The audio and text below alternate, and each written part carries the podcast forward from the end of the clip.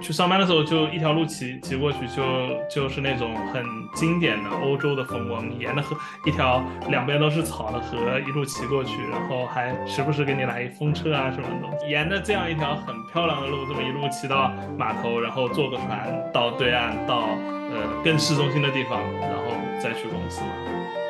一个年薪七万的人，歘，一半税交掉，只剩三万；一个年薪四万的人，他可能剩下来也就是，也就是呃两万多、三万。然后还有一个是三万多、四万，就是你一年的收入就一下子差距就缩小很多了。你到荷兰应该是现在多长时间？三三年半。三年半，对，三年半，一九年五月底吧出来的。看有没有一些什么？就是整体的概览性的一些感受啥的。荷兰就是一个比较怎么说呢，比较 peace 的地方吧。就整体的，你说社会氛围也好啊，生活体验也好，就是一个很典型的、很符合对欧洲城市想象的这么一个一个一个一个地方嘛。特别是我是在阿姆斯特丹嘛，那阿姆是相对来说，呃，它是一个。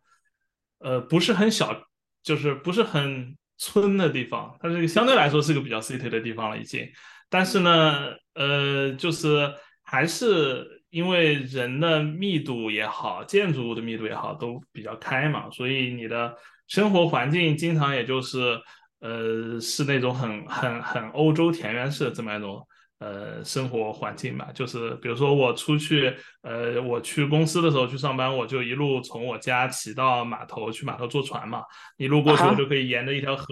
就就因为阿姆中间有一条呃运河，然后它它它不是很宽，就是随时都有摆摆摆渡的，摆渡船一两分钟就就到河对岸了那种，呃，就就就就就非常快的那种嘛，所以因为我们公司在河那边，我住在阿姆的北北面。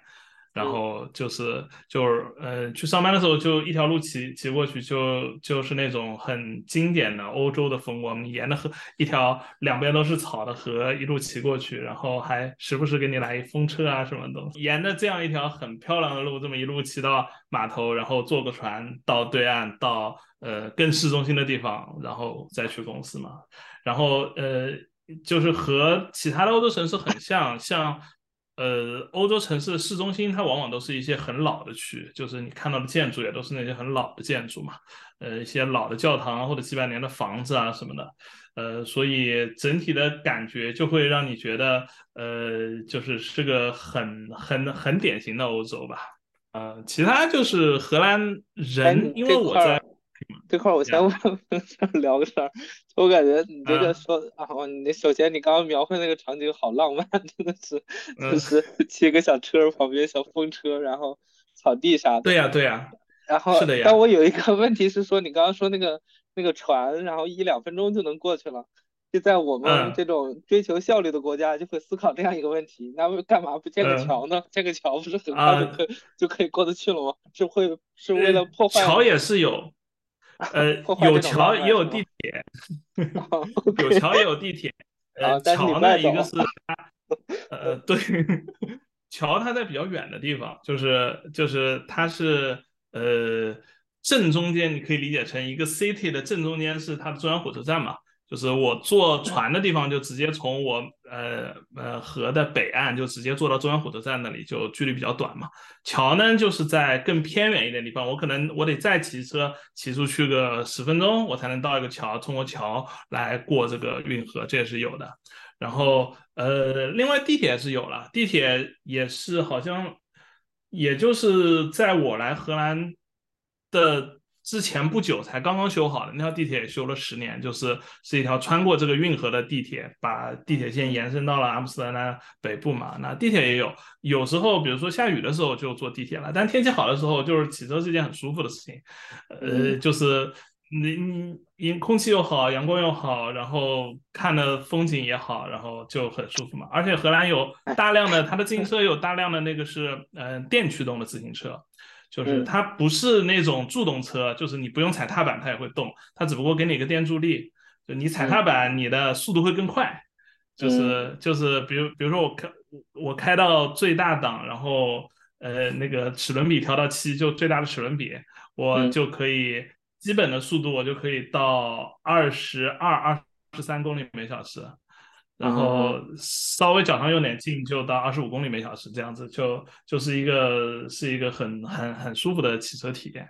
哎，然后它那个是自行车道，也是有专门的那种自行车道是吧？所以就不会有那呀，没错，没错，没错。荷兰是一个自行车很发达、很发达的国家，就是它的自行车道，比如说我可以从阿姆斯特丹直接骑到另外一个城市，比如说它的高速边上、高速公路边上，它会有专门的一条小路，就是专门给你骑自行车用的。呃，那像阿姆这样的城市，它的自行车道维护的就会比较好，它是那种像。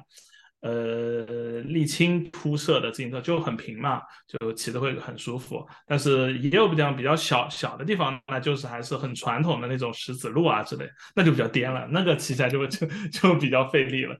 那说起来还真的是就是挺浪漫的感觉，然后又感受了一下万恶的资本主义。呃，荷兰其他荷兰其他的特点就是荷兰人是怎么说呢，就很。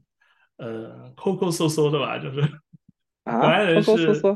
很抠门的意思吗？荷兰对荷兰人不是就海上马车夫嘛，就是他做生意的人嘛，都是生意人嘛。对，生意人一个一个很大的特点就是精打细算的，非常的仔细。家里搞个装修啊什么的，就是嗯，能省则省，就是什么事情能自己做的，我就不会花钱请请请别人来做这样子。总体一个特点就是是一个比较抠抠搜搜的地方，然后什么东西很而而而且有有一点挺明显的是，嗯，去荷兰的超市你会发现它的品牌种类不是那么多，呃，我的理解是可能他们觉得就足够用就好了，因为比如说呃，它的牛奶可能你去一个挺大的超市，可能也就两三个牌子的牛牛牛奶，你就在这里选，你去其他超市也就这么几个牌子。那就是就是足够用就好了嘛。相比起来，因为我之前在德国待过，德国就完全是另外一种景象，它的品牌啊、商品的丰富度都会比荷兰好非常非常多。荷兰是一个相对来说更简单、更更基础的这么一个选择的地方。哎，那它那些牌子是大部分都是荷兰自产的吗？这种的？啊，对对对，生活生活就是食品相关的东西，肯定还是以本土生产为主，这是个很有意思的地方。荷兰是世界第二大的农业生产国，就是第一大是美国嘛，嗯，但是荷兰，你想它是一个非常非常小的地方，它应该比浙江还要小，它是一个很小的地方，它是世界第二大的农业生产国，是因为它的呃它的农业科技的呃水平很好，就是各种大棚啊或者高价值。作物的养殖啊什么的都非常的牛逼，所以荷兰的农产品这一块主要还是以自产自产为主。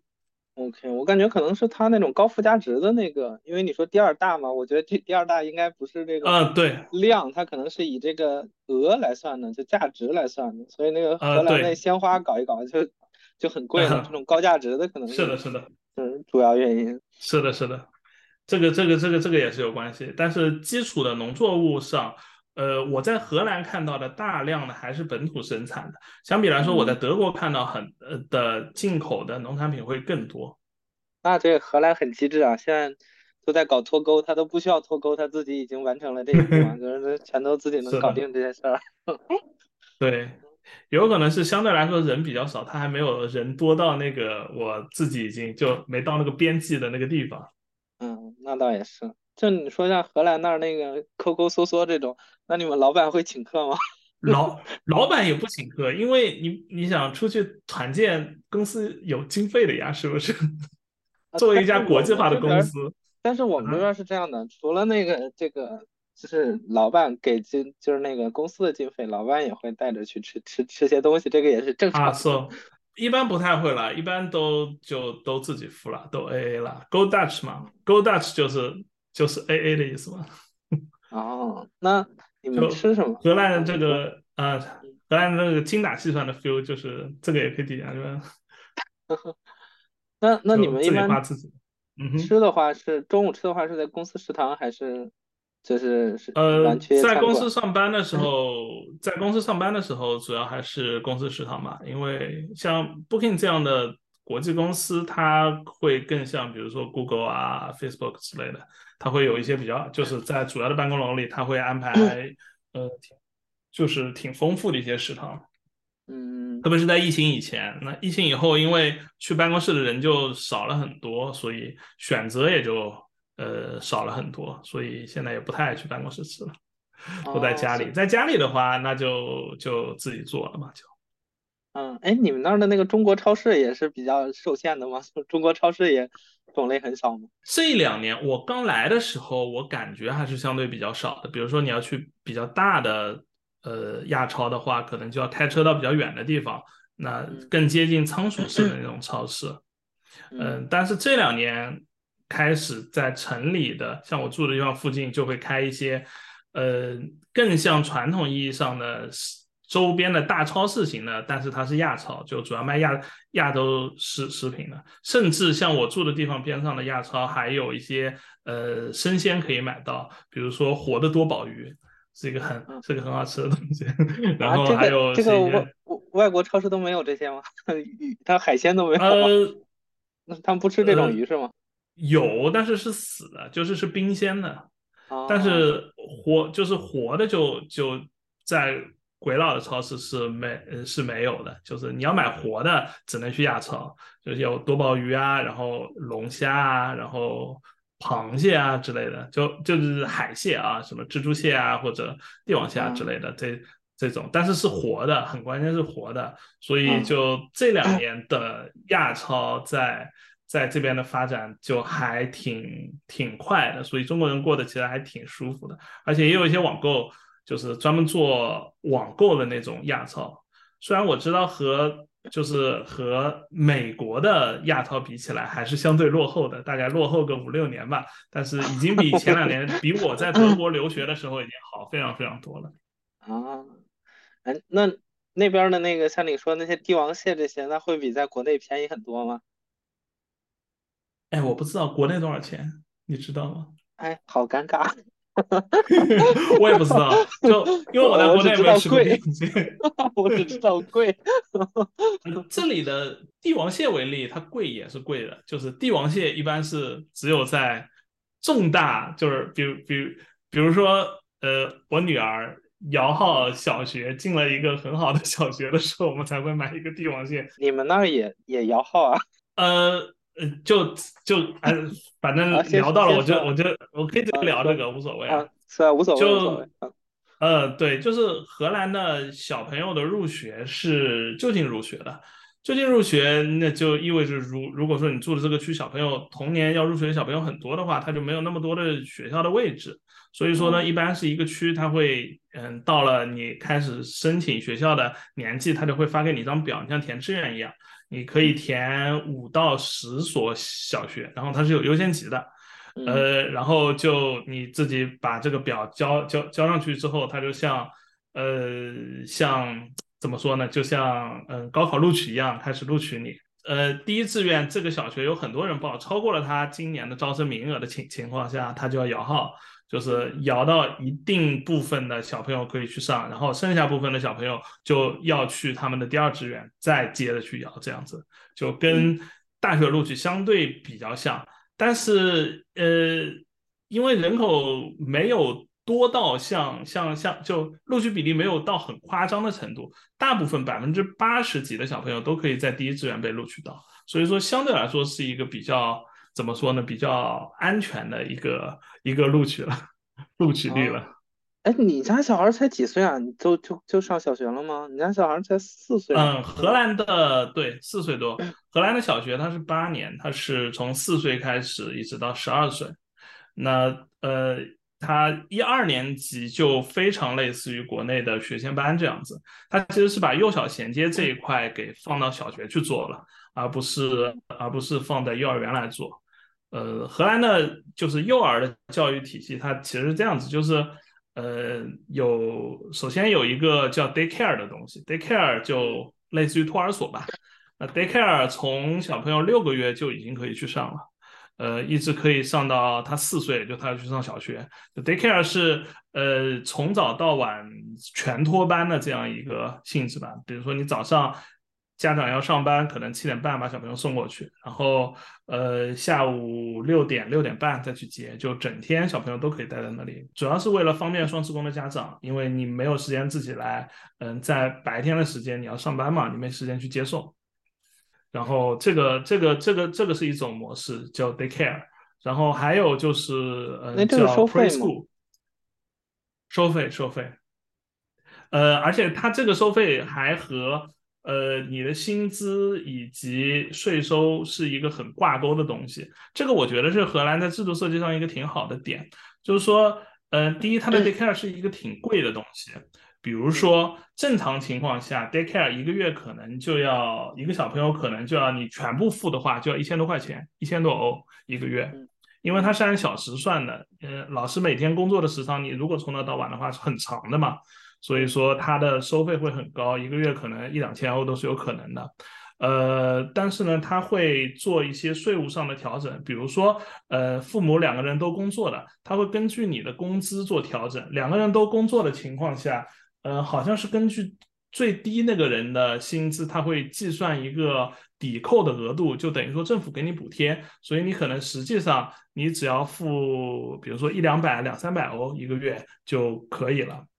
他也会呃反过来的，比如说如果有一个人是不工作的，一个人是在家里的，只有一个人工作的家庭，那他是不给补贴的，就是说你自己在家里你是有能力照顾的，你就不需要利用到社会资源了。所以说，呃，他他这样设计，我觉得一个挺好的点是，他既保证了育儿这件事情，同时又鼓励了就业。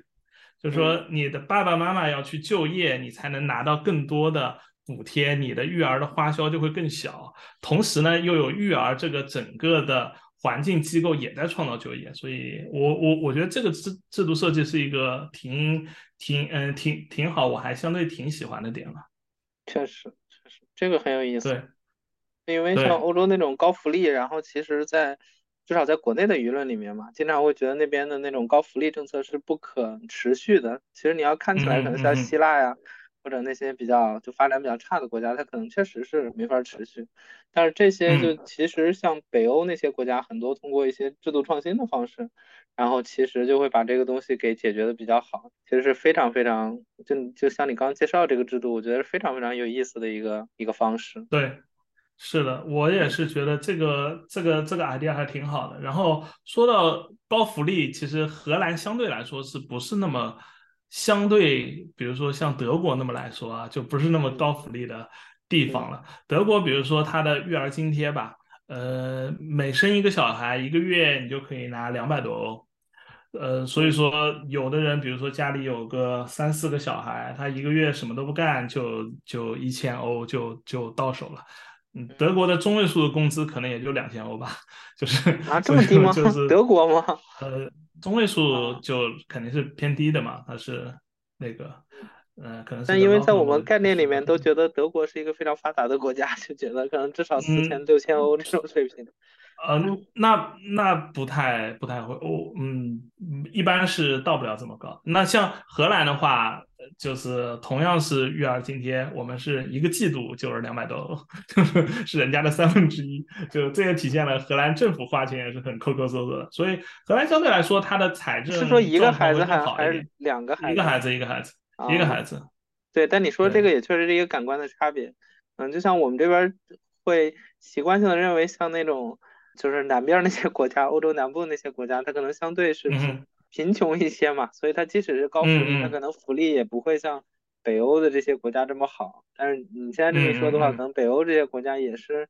就是精打细算型的，就是其实它福利也没有大家概念里面的那么好。对对对，这个这个其实国家和国家之间差的还是还是挺多的，就是即使是因为欧洲它不是一个。它是就是国内政策，它不是整体政政政策嘛？每每个国家的差异其实其实还挺大的。嗯，刚说 daycare 嘛，然后还有 preschool，preschool 一般就是小小朋友稍微大一点了，就比如说两岁、两岁半之类可以去上，一直上到四岁。那他就这样，他其实更多的是会在，因为 daycare 主要就是其实就帮你看孩子，呃，小朋友大一点就自己玩玩。然后 preschool 它会有一些。更具有教育意义的活动吧，在里面，因为米娅小时候上的就是 preschool，就是，呃，他会有一些，他会帮你帮小朋友建立一些呃 routine，就是一些流程，跟小学类似的流程。比如说你每天到了学校之后，自己把衣服放到自己的袋子里，把书包放到自己的袋子里啊之类的。然后他也有像一段时间一段时间，像一节课一节课这样的时间段的划分，就是帮小朋友更好的建立一个规律性的生活。那这其实 preschool 就就是这个意义。嗯，也有一点幼小衔接的性质在里面。那这个基本上是两岁半到四岁这样子。那四岁开始，四岁到十二岁就是小学的阶段了。小学的就是头两年是更类似于一个，呃，也有点像幼儿园，就像米娅他们现在上的那个班的那样子啊，就是，呃，每天也就是也会安排不同的活动，但是这些活动呢更偏向于玩而。不是那么偏向于，呃，比如说数字啊或者语言培养，更多的是让小朋友在玩的过程中，呃，练习他的社交能力，然后呃，他和别人合作的能力之类的这样子的。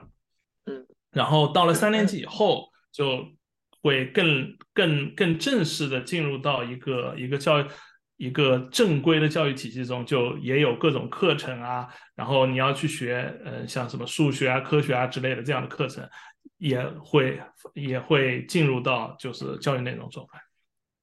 他们小学是上八年，那初中、高中跟我们是一样的吗？呃，一样，一样，一样。初高中就是后面就是在六年嘛，其实等于说就是小学多了两年，在在在最前面把幼小衔接放进来了。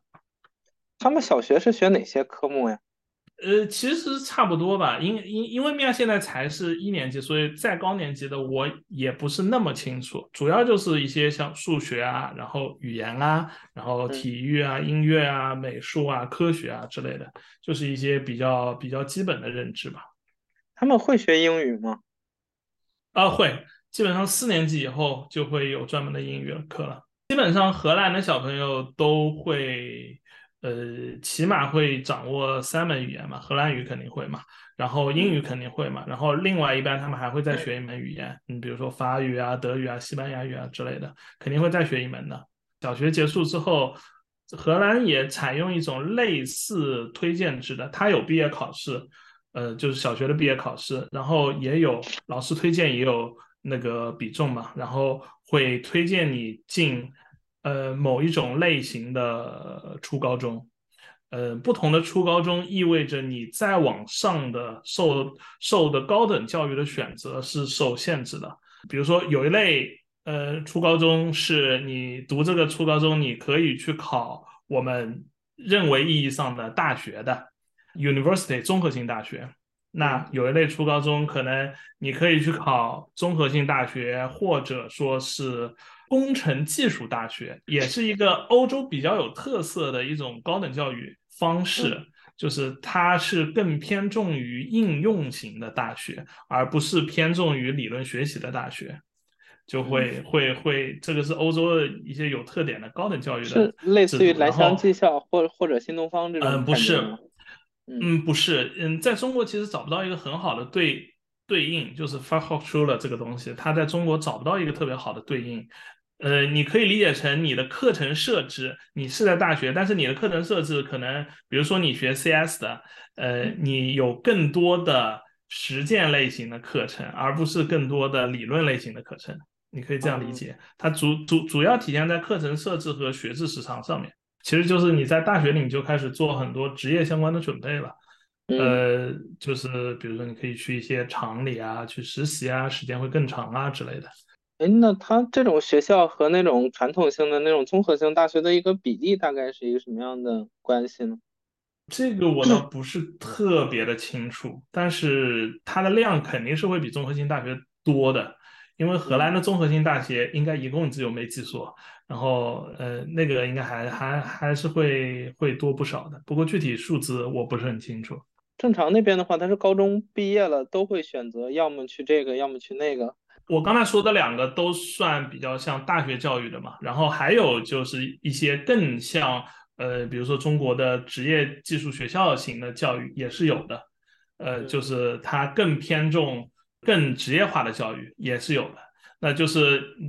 等于说小朋友在进入初高中的时候就已经分到了一个相对来说比较明确的赛道吧。但是比如说你你一开始是在比如说职业技术教育的那个赛道的初高中在在读书的，那么实际上当你升到嗯高三结束之后，你是没办法去考大学的。在一般情况下，当然你也可以，比如说我在呃初高中的时候，呃我去做一些赛道的调整也是可以的。但是这个就要根据你自己情况来定，而且不一定都可以随意调整了。所以说，其实他们是在小学结束之后会有一次某种意义上的分流，是在小学结束就就进行了，因为你要确定你到底去什么初高中，不同的初高中意味着你去到底去什么高等教育。他们这种分流的方式的话，会有某种社会意义上的高低之分吗？就是类似于说，可能走这种综合性大学的话，它会相对收入之后会高一些啊，或者是什么社会声望高一些啊，类似这样的感感感官上的认知。就是荷兰本地人的角度来说，其实没有那么强烈的认知上的差异，因为，嗯，荷兰的工资整体的工资结构都比较平，你高也高不到哪里去。低也低不到哪里去，所以说再加上荷兰的税又非常的高，它的调节作用很强，呃，这就导致了做什么职业它的差异其实没有那么大。但是你说你比如说你想住一个 million dollar house，你想住一个百万豪宅，那当然是有差异的。但是你比方说，呃，我就想住一个普通的房子、普通的工作这样的话，那其实没有没有很强的差异。你可啊，你可能说你想过特别优越的生活。可能像综合性大学会给你带来更多的机会，这个是肯定的嘛。正常的一般人的生活其实没有那么大的差异，只不过你干的工作不一样，嗯，但是你的呃生活质量，嗯，到最后没有很强的不同。特别是在前几年或者说前几十年相对来说经济比较平稳的时候，通货膨胀率很低的时候，这种差异就更小了嘛，因为大家能获得的涨幅也都很有限嘛。无论是工资收益或者资产收益获得的涨幅都很有限的情情情况下，就呃不太不太不太会因为职业的不同而产生很大的收入差距了。是，其实我感觉这个也是一个挺好的一个点，就是一般在这种情况下就会觉得社会比较稳定，然后大家之间的那个关系也比较 peace 一些。就是我在日本那边就这种感觉也会比较强烈，就是。你看，在国内，就比如说 IT 和金融这两个行业，就到目前为止，它的收入还是会明显高一些。然后你在日本那边，你做这两个，其实就我当时去那儿，我那个底薪是二十二万五日元，然后去看到那个拉面店的拉面小哥，然后他是二十万日元，就感觉真的是，真的是就非常的平。然后。所以这种情况，它也不会有大量的人去涌入到这个 IT 行业这种情况，然后也不会导致某些行业很卷，然后另一些行业很缺人，这种比较极端的情况，就是所以大家没有这种很竞争的氛围，其实心态也会平衡很多。对，没错。荷兰还有一个比较呃有意思的就是它的它的税收的很狠，这也对贫富差距的调节起了很大的作用。有多狠啊？你刚刚都说，既然都提到了好几次了，就说一下吧。对，就基嗯，基本基本上来说，它就是你的收入，它会给你分到几个 box 里面。那最最常见的、最常用的、最息息相关的就收入税嘛。那收收入税，像现在最新的收入税，我看了一下，就它只分两档，就是你当你的年收入达到五万多还是六万多，在在这个零欧元到五万多欧元之间，它的税率都是百分之三十六点五，好像。然后过了那个五万多那个线之后，它的税率就不管你是多少，税率就是百分之五十上下。你就想，你就想一个一个年薪七万的人，歘，一半税交掉，只剩三万五一个年薪年薪呃四万的人，他交他交百分之三十。啊，是是分段的。我我只是很我只是很简单的这么这么。近似一下，那那一个一个年薪四万的人，他可能剩下来也就是也就是呃两万多三万，然后还有一个是三万多四万，就是你一年的收入就一下子差距就缩小很多了。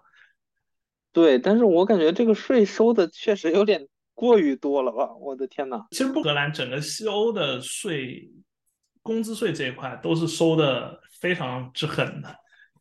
哇，这个好夸张。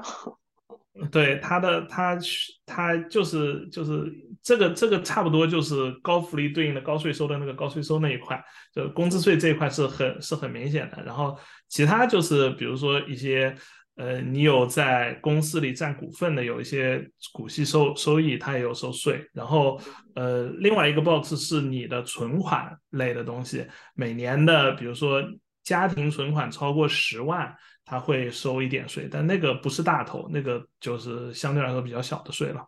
其实我觉得像那种高收入收百分之五十以上的税也还 OK，但是我觉得它设在五万欧这个 level 的话，直观感觉就会觉得其实没有那么多的情况下就已经收了很高的税。我感觉国内的话可能是在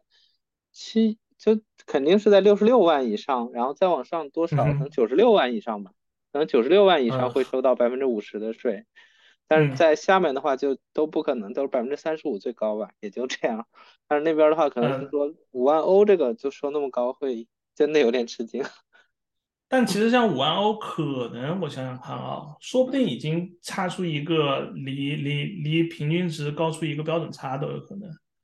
嗯，因为一般的，比如说你比方说比较普通的工作，你可能一个月的月薪就是呃两三千欧这样子。是一个比较普通的单人的一个荷兰人的普通工作的收入嘛，两千欧这样，你对应到的年薪也就是三万四万这样的年薪，嗯，对，三四万这样的年薪，这个就是一个比较普遍的一个年薪情情况了。那像 IT 行业本身就比较高了嘛，那像本土的荷兰 IT 公司可能开的工资也就是六万六万五这样子。就就这个 level，他那这个明明明明显就已经可能已经偏出一个标准差去了，就是 就一个一个一个标准差可能都不止了，已经就已经是相对来说挺挺高薪的一个一个工作了。但是因为有这个税收调节的东西，呃，就会导致大家差距都很小。但是呃，像我这样的外国来的呃移民，有一个非常好的。呃，优惠政策叫做 thirty percent ruling，百分之三十的税收优惠，就是我的收入是按呃百分之七十交税的，我百分之三十的收入不用交税。嗯，就比如说我我比如说一年八万的收收收入，那就是七百五十六，我就按五万六来交税就好了。那剩呃剩下的两万四就就全实打实就全给我了。这个这个可以维持五年，这个这个优惠政策之前好像是八年还是六年，我忘了。然后现在缩到五年这样子，每个月的可支配收入就可以一下可能就多出一两千块钱，就就是是一件是一个很可观的一个数字了。那个它除了像税之外的，会有类似五国内五险一金这些东西，还还有其他要扣？嗯，这会有。呃，这也会有像一些呃养老金啊，然后一些就是保险、社会保险啊，然后医呃医疗保险啊之类的东西，这也这也是会有的。呃，养老金之类的东西，这个其实和国内差不多，就是你自己交一点，然后公公司也会配套的交一点嘛，然后一起交到一个养老金账户里。然后像呃医疗方面的话，其实呃有基本的医疗，然后但是它其实是通过。呃，私人的应该说私立的医疗公司来走的这条线，它不是不是国家收，就是呃是通过医疗保险公司来走，但是其实有一部分钱等于说是交给社会基本医疗的嘛。像我们现在的话，可能一个人一个月就要两百两百两百多欧吧，这样子就还是一笔相对来说不太小的开销了。这两百多欧是医疗吗？还是那个整个加起来？保险，保险是保险，就是就是保险金。你你就是你交这两百多欧，然后你平时去看病啊什么，然后它有一个起嗯有一个起付额嘛。我选的比较高，我的保费就低一点，我起付额是八百多欧，就是我自己承承担我医疗开销的钱八百多欧，然后之后就是医保给我给我付嘛。那你也可以选低一点，嗯，比如说两百多，你自己就承担两百多，然后之后就是呃医保给你付，但是你的保费就相应可能一个月多十欧这样子。收入有一个比如直观的感觉吗？比如说一个一年，假设假设收入是八万欧这种，那可能交税是你刚刚说的那种嘛，就是交百分之五十的税，那再去掉这个五险一金之类的。对对，嗯，大概这个其实呃。这个和国内一样，你是先交五险一金，然后再交税嘛？因为五险一金那那那种部分肯定是不算税的嘛。嗯，可能那个交掉，然后呃再把税交掉。我想想看啊，我估计就是五十左右吧，基本上就是一半这样子吧。记得你当时在那边租房的时候，还给我看了一下那边房子的价格吗？就是呀，好像是得要两千欧左右是吗？一个月？呃，租房的话是的，我当时租的是呃，不过我当时租的也算比较好的，就是两千欧一个月的房子。呃，一般的租房你想稍微便宜一点是有的，但嗯，比如说，但你一个家庭住的话，一般一千五这样子还是要的，就是一千五百欧的固定开销还是要的。那呃，比如说再再破旧一点。比如说一千两百多欧也是可以住住，但是条件就会肯定受到影响嘛，房子就很老了，里面东里面东西也不是很很好，然后空间也会小嘛。一般的像我比较可以接受的生活环境的话，一千六到两千这样子是是比是比较常见的一个价位，就是呃基本上很多人呢一个月的开支大头肯定还是给房租的，如果你租房子的话。一定是给房租的，特别是在呃疫情之后的这两年，就是通货膨胀很强的这两年，因为整体的房价涨了很多，呃，导致了房租也涨了很多。可能以前是要租，比如说一千一千左右的房子，小户型的房子，现在就可以租到一千二、一千三这样。就可能有百分之二三十的涨幅，所以这是一个相对来说租房子人会比较痛苦的一个点。哎，你能介绍一下，比如千六百、两千欧或者是一千两百欧这种房子，它大概是一个什么样子的配置吗？什么样子的一个类型的房子？我之前租的那个房房房子好了，它就是一个零八年新造的公寓，它的公共设施什么都是非常的新的，维护的也非常好。住房面积是使用面积，使用面积啊，按国内来说。呃，是九十二平，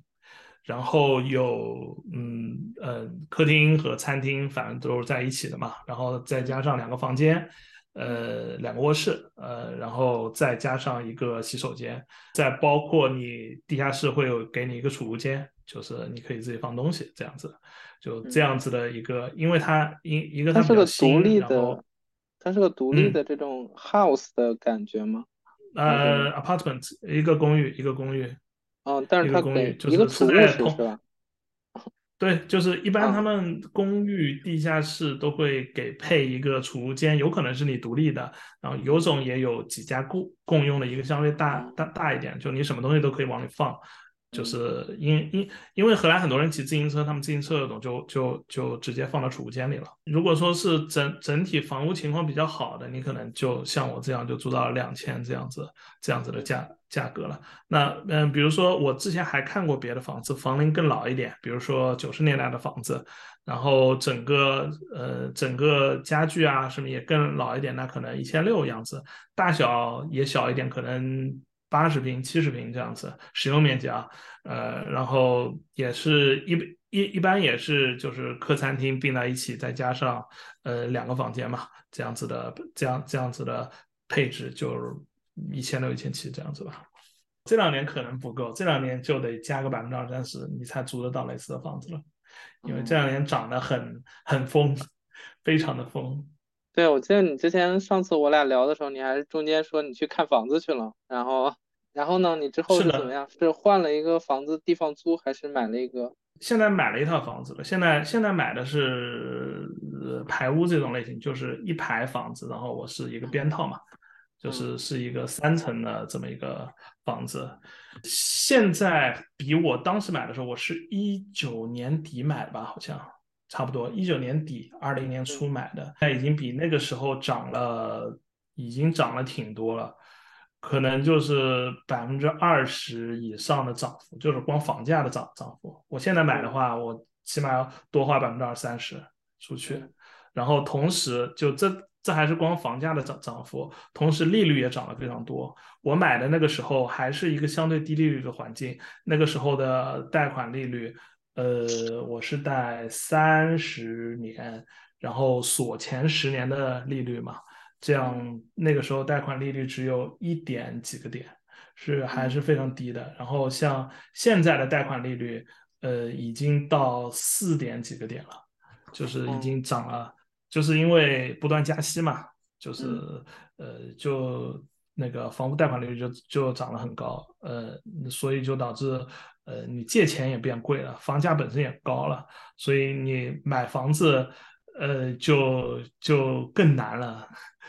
然后荷兰相对来说好一点的呢，是对首套房或者说你的自住房，它会有一个税务上的优惠，就是你的交易税好像是免的，不然的话你还要付百分之八的交易税。对很多人来说也还挺有压力的。现在买房，就刚听你说这两种方式的对比，就是你比如说他那儿普遍的收入的中位数可能在三四万，就。这样的一个水平，然后，但是一个还不错的这种家庭的这个房子，它可能就是光租金就要两千欧这种了，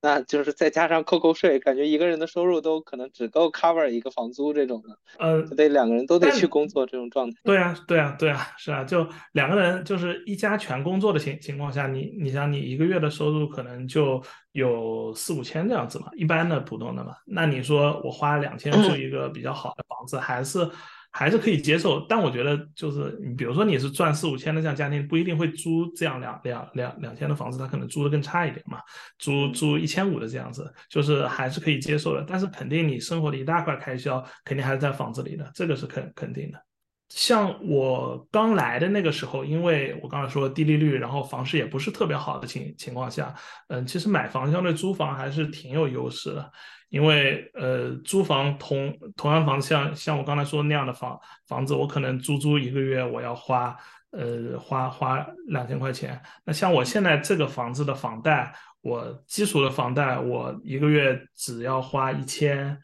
一千两百多块钱，还是一千四百多块钱，一千两百多块钱就够了，就便宜非常多。因为你花一千两百多块钱，你不可能租到这样的房子嘛，就这逻辑嘛。是。那你那边像那像你那个房子，就总价多少是什怎么样的一个首付比例呢？呃，首付比例随呃呃好像没有随便百分之呃百百分之三十吧这样子。然后国内一样吗？呃，就是就是你你自己想多付点可以嘛，就就无所谓。就是如果说你是。嗯，也不一定可以零首付。对于嗯，比如说你是有荷兰的长期居留的，或者说你就是荷兰人，你可以就是零首付买房子，然后你贷款就等于说你全贷款嘛，甚至你还可以多贷，你可以贷百分之一百加，可以贷百分之一百零几，就是你可以把你装修的钱也贷出来，就是你呃，就是等于等于说一次性就一大笔钱，你就就一整套房子全搞好了，然后你没有首付，你每个月你就你就还还这些钱就好了。我认识有朋友，他们就是来荷兰很多年了嘛。他们那个时候还有更好的政策是，比如说你买房子，你付呃每个月的付贷款的时候，你不是付本金加利息的，你可你甚至可以只付利息，就是你只付利息部分，你不付本金部分也是有的。但是这个都需要有一个。呃，就是荷兰的，你可以长期待在荷兰的身份才可以操作。像刚来的人的话，一般都是百分之三十左右的，就是首付吧，然后剩下的还是可以贷款的。就那，所以你的那个房子呢？我那个房子当时买的时候是六十万不到一点儿，现在应该已经可以到七十多万了。不过我自己也投钱进去做改建了。多大吗？对，多大？三层楼，使用面积应该是，哎，我还真忘了，一百出头吧，一百多。单层的面积应该是每一层一百多，很恐怖的，好吗？呃，一层应该是四十几吧，然后三层这样子。平吗？平方吗？四十几平，对对对，四十几平。有小院子这种的吗？有院子，院子单算嘛？院子有一个六十平的院子，就是长长的一条。在在荷兰那边。就是当然，你现在后视镜来看这个投资房产，当然是赚了哈。嗯，像我们之前聊在日本投资房的一些点嘛，就很多人其实，嗯，买房其实并不是把它作为一个投资品来看，就是实事求是的，就是说我自己在这边住，可能住的更舒服一点。因为日本房市已经不景气快三十年了，你要说有投资价值，它毕竟有金融属性，它肯定还是有的。就比如说东京核心区这种的，它可能只是在少数位置有这个。比较比较好的一些公寓，那可能具备一定的投资价值。大部分的这些房子，其实它的投资价值都不是很高。那在荷兰那儿这个房产的话，就是你当时选择去买这个房产的话，你当时怎么考虑的呢？这套房子的考虑其实更多主要是因为租房和买房还贷款相比来说，买房还贷款 更合算嘛。我刚才说，我买我买房只要 一千两百多块钱，我租房要两千块钱嘛，是不是？就是那明显是买房更合算了嘛，而且首付又可以拿得到的话，就就就没什么问题嘛。就是当时其实没有特别考虑呃房市的涨跌，但是稍微有一点考虑，因为我那个时候已。已经可以看到房市有一些在涨，就是我那个时候买房子时候有找一个贷款顾问嘛，贷款顾问他就负责帮我去跟那个房屋中介报价什么干这个事情的，然后他老是跟我说的就是 market is crazy 啊之类的东西，房屋市场现在很疯狂，那个时候是一九年底的时候，但其实回过头来看，呃那个时候其实还并不是最疯狂的时候，最疯狂就是疫情结束二一年，就是去年吧，二一年。然后那个时候疫情刚结束，就欧洲的疫情差不多的时候，就二一年夏天之后，就是那个时候是涨得最疯的时候。基本上来说，如果说你在一个很低的点，比如说零八年金融危机以后，你拿到房子一直持有到现在，你可能获得的涨幅那还是挺可观的，应该有一个四倍样子的涨幅可以拿到。但是这是很小的情况，就是 你得在 特别低的点，零八年金融危机之后，房市崩的时候，那个时候拿到房子，到现在四倍样子。那再晚一点拿到，比如说一七年、一八年左右拿到，持有到现在，可能就是一个两倍左右的涨幅。那感觉还是最近这两波给涨的比较，比对，就是相当于相当于还是跟这种正常的金融政策。影响关系很大，对，那可能是跟它的金融周期更相关。对它，嗯，荷兰的房地产市场就是一个跟金融周期更相关的东西，它的本身的，呃，在通常的经济环境中的涨幅不是那么强。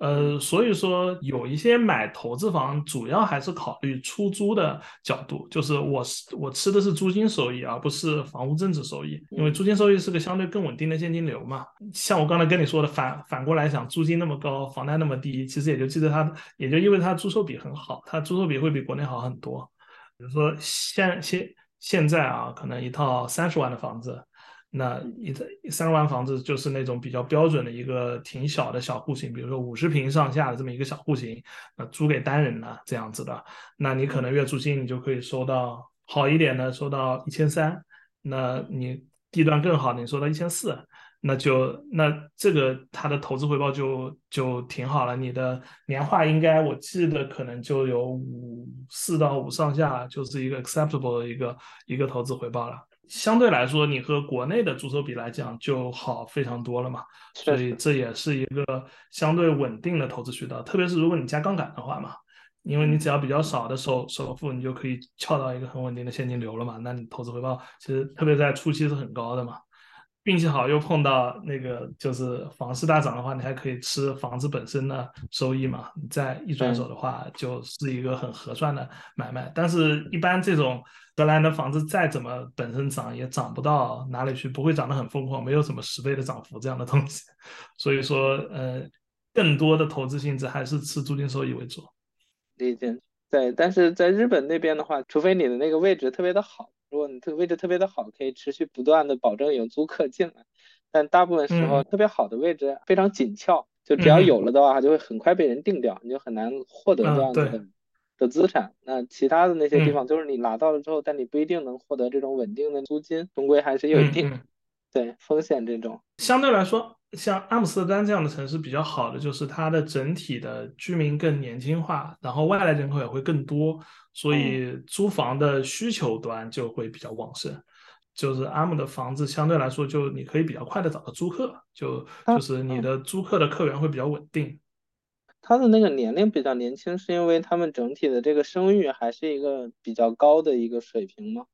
更多的是因为外来人口的关系，因为像阿姆斯特丹这样的城市，它对于欧洲的年轻人来说是很有吸引力的，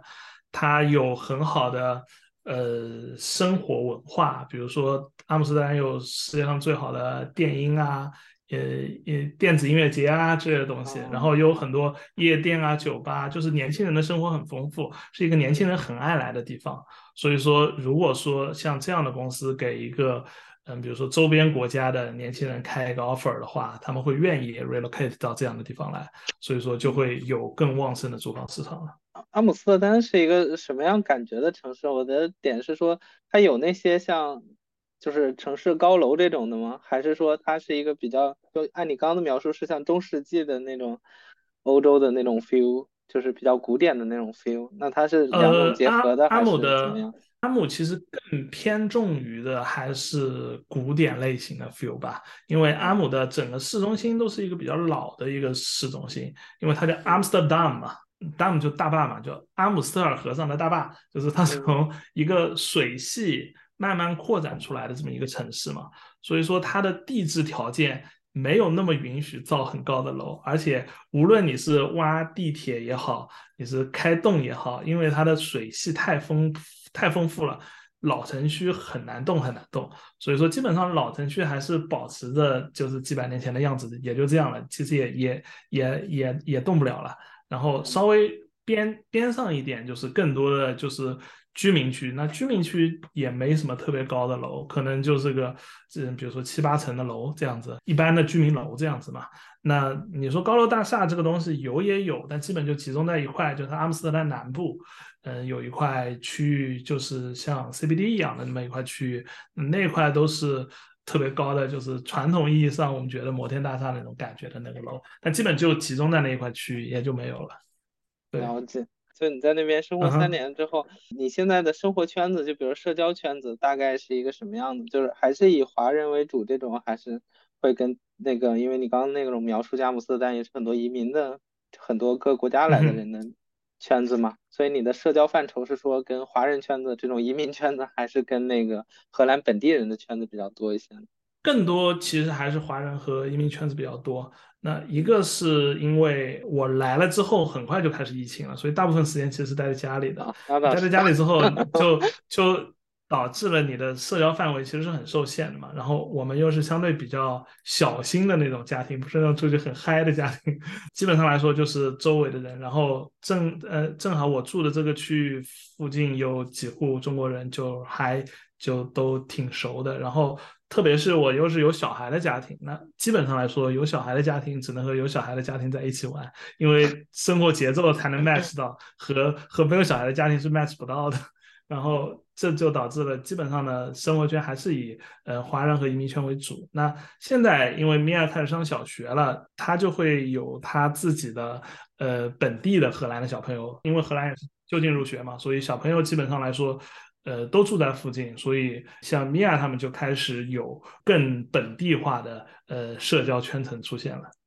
刚才说的不是要分好几个赛道嘛？那传统意义上来说，如果说我们认为你看小朋友的呃小学期末考试成绩这一点来看，来判断所谓的好学校和差学校的话啊，那也有类似于学区房的概念，但不完全是学区房嘛，因为它不是一对一啊，这样它是一个范围的嘛。但他们有一个挺好的政策，就是比如说，嗯，姐姐是哥哥姐姐在一个小学了。那嗯，弟弟妹妹去上这个小学，到年龄了就不用摇号了。弟弟妹妹是有最高优先级的，是可以直接去上这个小小去上这个小小学的。这个政策也是为了嗯，怎么说呢？保证一个教育上的延续性。因为经常比如说哥哥姐姐和弟弟妹妹一起来上学，家长也更方便，然后老师什么也都认识，这个是你的姐姐，这是你的弟弟之类的，就是会更有一种亲切的融合的感觉。那个说的好像之前看美国是说那个私立大学有类似的感觉，就是他们那种私立大学就当然是家家长是这个学校的那个，对对对，小孩也更容易去。然后他们那个主要是为了什么校校友会捐款，类似于这样子的事情。对，荷兰荷兰更多的考虑其实是从那个社区建设的角度来来考虑的，可能考虑的角度类似的就是荷兰它没有一些特别大的 mall。就是帽很少，就是比如说像什么大悦城啊或者万达啊之类的这样的 商业综合体，荷兰不太有，甚至连那种特别巨大的超市，一般也都是放在很很外面的那种地地地方的啊。这种比比较大的这种商业综合体，其实像在德国之类的欧洲国家是有的。然后在荷兰，我刚来的时候，我发现没有，还去了解过为什么没有。其实他们也是从一个怎么说社区生态的角度来考虑，他是想让社区本土的，你可以想一些小商业啊之类的，有更多的存活空间，更有机一点，更蓬勃一点，这样子。你这么说，我感觉真的好有意思。就是，就最有意思的点就是，我感觉他那个在社区治理上面，然后包括这种制度建设上面，真的搞得就是非常的有想法。还是就是政策层层面还是挺有想法。呃，比如说一些，因因因为有小孩的家庭就会关注一些社区配套嘛，就比如说小朋友玩的空间啊，然后呃散步的空间啊之类的嘛。那基本上像荷兰的。住宅区里面肯定会有专门造出来给小朋友玩的这么这种区域，那有一些什么就是常见的沙坑啊、滑梯呀、秋千啊之类的，是就就这样的区域，然后嗯就会很多，然后一个区域的小朋友就可以都在一起玩，大家就可以互相认识，这样子就是是一个很有很有社区感的这么一个一个一个社交场景。就你刚说那个生活圈子这个事儿，就是一个是我自己当时在日本那儿的感受，就是我自己老觉得，嗯，当时在那边就是老是在这种华人圈子这边玩儿，然后我当时又是单身一个人嘛，我的感觉就比较不好，就是老有一种客居的心态，就是我好像一个人客居在海外这种感觉。然后前前一阵呢，就跟那个那美国同学也聊了一下这事儿，就问他，因为他们那些好多就是在那边就生了孩子啊，然后就已经稳定下来了，这种就买房啊，搞了搞定了。嗯。然后我就问他们的生活圈子怎么样，然后他就说他们生活圈子主要的社交圈子还是华人圈。然后但是呢，就是就讲到这客居的感受的时候，他就觉得其实他并没有很强的这种感受，就可能美国那边本来就是这种移民国家，然后大家就是自己在自己的圈子里面玩。就很正常，就不会有很强的那种客居的感觉。